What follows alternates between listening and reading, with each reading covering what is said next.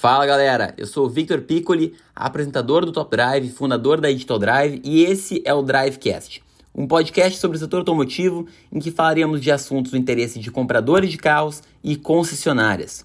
Eu sou um entusiasta da inovação no setor automotivo e espero te impactar positivamente com esse episódio. Depois de escutar esse episódio, eu quero um feedback teu sobre o que achou lá no meu Instagram, arroba Victor Piccoli.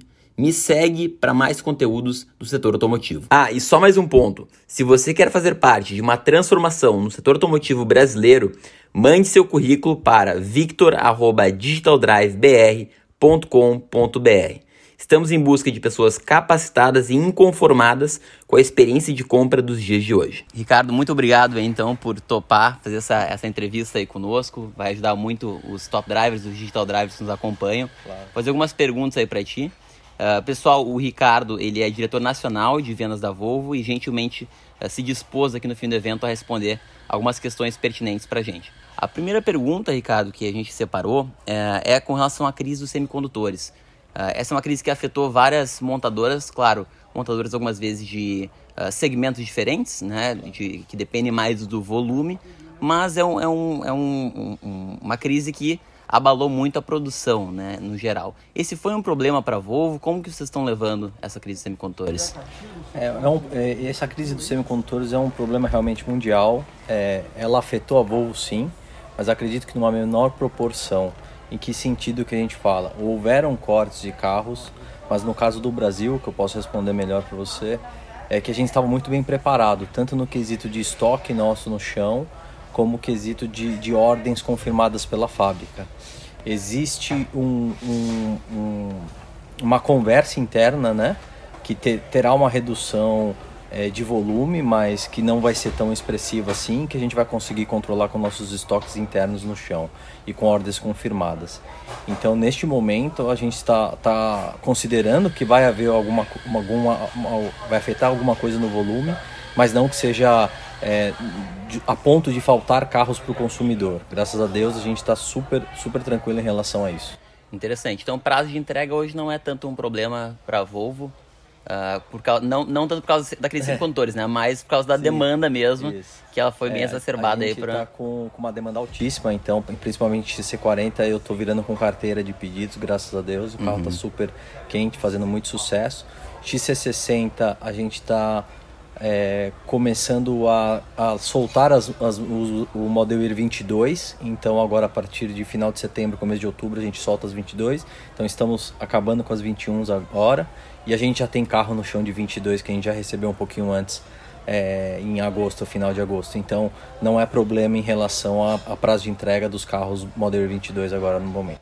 Que legal, que legal. E um ponto que eu achei muito legal e atípico da apresentação de vocês, do XC40 elétrico, é que vocês comentaram que o preço ele é fixo para todo comprador que comprar em 2021, tá certo? Isso, perfeito. Ou seja, uh, o comprador, diferente de outras marcas nas quais ele faz a sua encomenda e dependendo da data de faturamento do carro é que o preço do carro será definido, na Volvo, se ele fechar em 2021, ele consegue entrar nos 389, 950 Perfeito. e manter essa condição aí, independente do prazo de entrega. Isso, a gente faz isso porque é aquilo que a gente sempre fala, né? Transparência com o consumidor, é, a gente está focado totalmente numa experiência totalmente diferenciada com o cliente, então nossos concessionários estão totalmente focados nisso.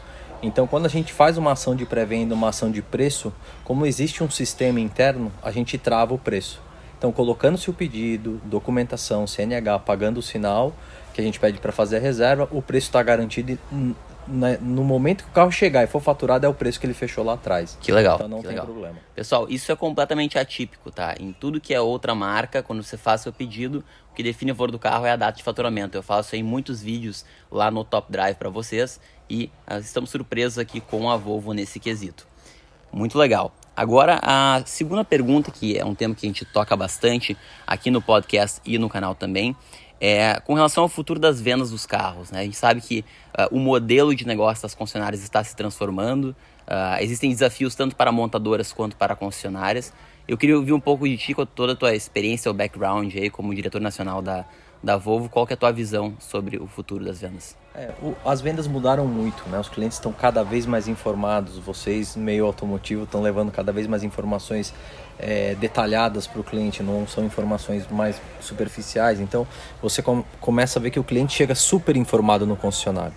Então, isso já muda muito, adianta muito a sua venda. Então, no concessionário, qual que é o foco? É o melhor atendimento. No caso da Volvo, a gente está focado num sistema de venda direta, no qual a gente tirou toda a preocupação do, do, concessionário em relação à linha de crédito, carta fiança, é, estoque. estoque. Então, assim, eu, eu tirei todo, eu desonerei ele de um custo financeiro altíssimo e esse custo ficou para mim. Por quê? Eu quero que o nosso concessionário vou foque totalmente no cliente, experiência. na experiência do cliente, no test drive, no que ele precisar entender. O meu estoque eu disponibilizo para ele três meses para frente.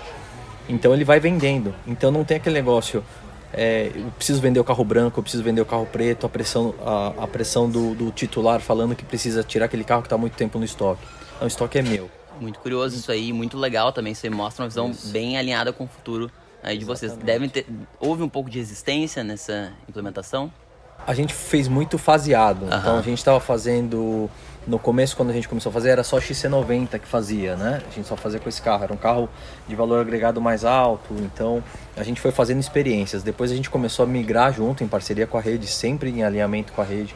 Nunca foi um negócio top-down. A gente foi fazendo, ó, com os híbridos, vamos fazer, vamos fazer. Então a gente foi migrando aos poucos.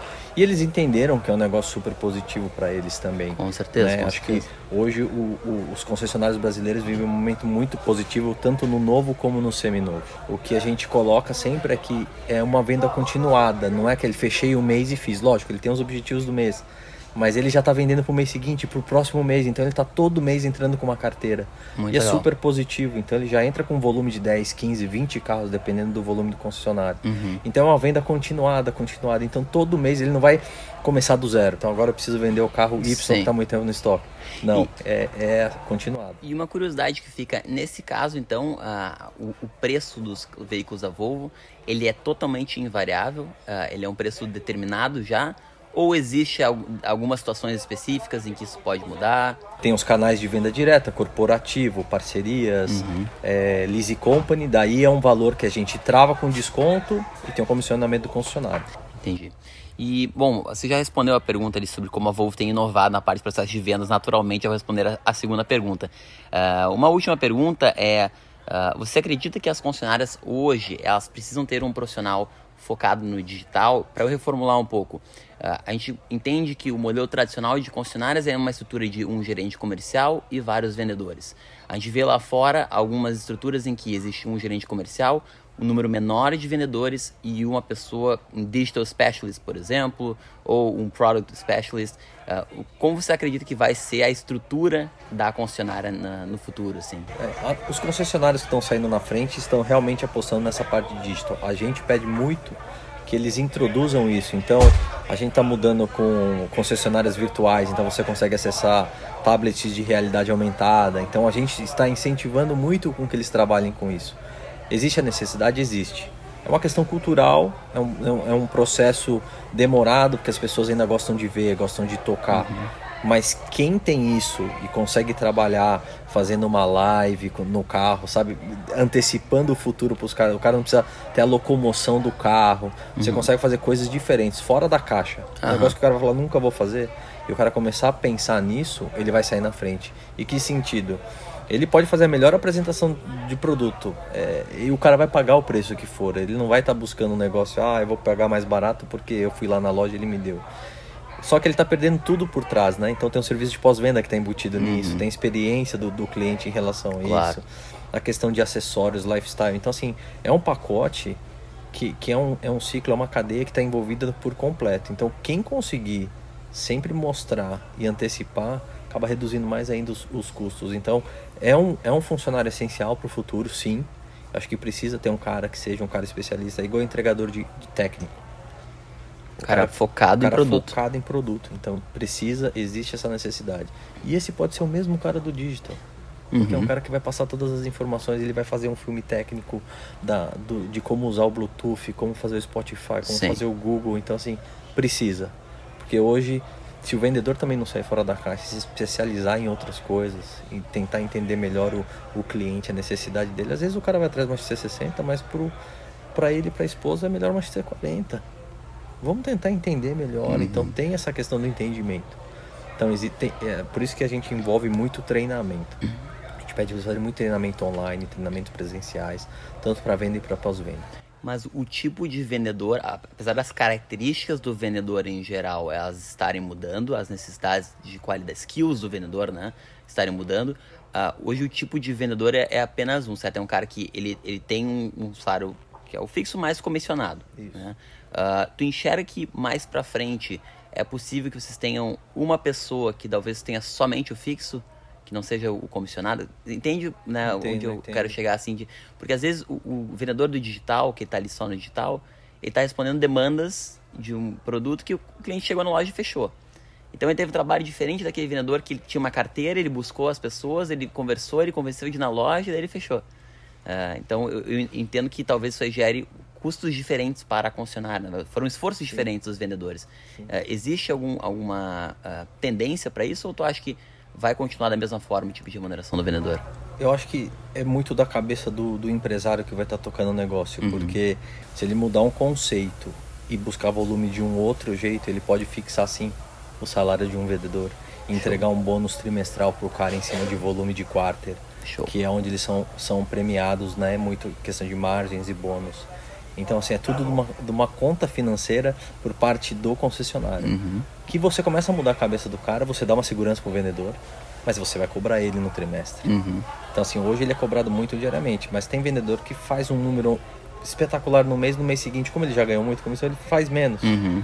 E, e, entendeu? Então fica nessa oscilação. Então você vê concessionários fazem o um número, caem, fazem o um número, caem, fazem o um número. Então o cara fica muito amarrado nisso. Quando você uhum. tem um fixo, o cara tá ali. Muito legal. Acabando, Então, assim, são, são pontos de vistas diferentes. Eu acho que precisa sim ter um modelo diferenciado, principalmente por causa do digital, porque é um esforço diferente. É um ciclo que precisa ser fechado e muito bem calculado. Mas precisa se mudar sim. Eu acho que. É, eu sei que o vendedor é muito focado em comissão, porque ganha valores altíssimos, essas coisas. Mas às vezes trabalhar num tipo de remuneração diferente, com fixo mais alto. Então é, tem que se pensar diferente sim. Eu acho que está mudando muito o jeito de se vender carro no Brasil. Muito obrigado, Ricardo, pela tua participação aí. Obrigado Foi realmente muito, muito legal, muito válido aqui para uh, o Drivecast. O que ficou claro aqui nessa entrevista é que a Volvo possui um mindset de venda adaptado à economia digital. O comprador já vem extremamente informado para a loja e busca transparência e experiência. Como muito falamos por aqui, a expectativa dos compradores mudou e a Volvo parece ter entendido muito bem isso. Então, no modelo deles, o comprador já chega na loja sabendo o preço, que é fixo dependendo da origem do comprador. Ou seja, eles conseguem segmentar os compradores por canal de origem para definir entre travar o preço, travar o valor ou travar com desconto. Isso faz com que a experiência na loja seja muito focada em produto, não em debater preço. Ah, isso aí melhora com certeza a experiência de compra de um carro. Eles também enxergam a possibilidade de um novo tipo de vendedor focado no digital Talvez esse tipo de vendedor pode vir a conviver com o vendedor tradicional comissionado. Talvez ele poderia ter um salário fixo por ter um tipo de esforço diferente, o de receber o comprador na loja para fechamento.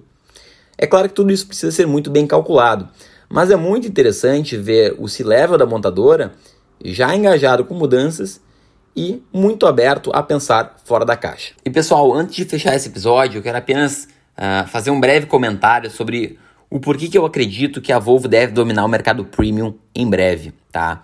Uh, ela está muito bem uh, posicionada com relação a quatro pilares principais. E apenas para explicar, tá, pessoal, esses quatro pilares que eu vou mencionar agora, eu estou considerando a participação que eu tive no evento de lançamento do XC40 elétrico nessa semana.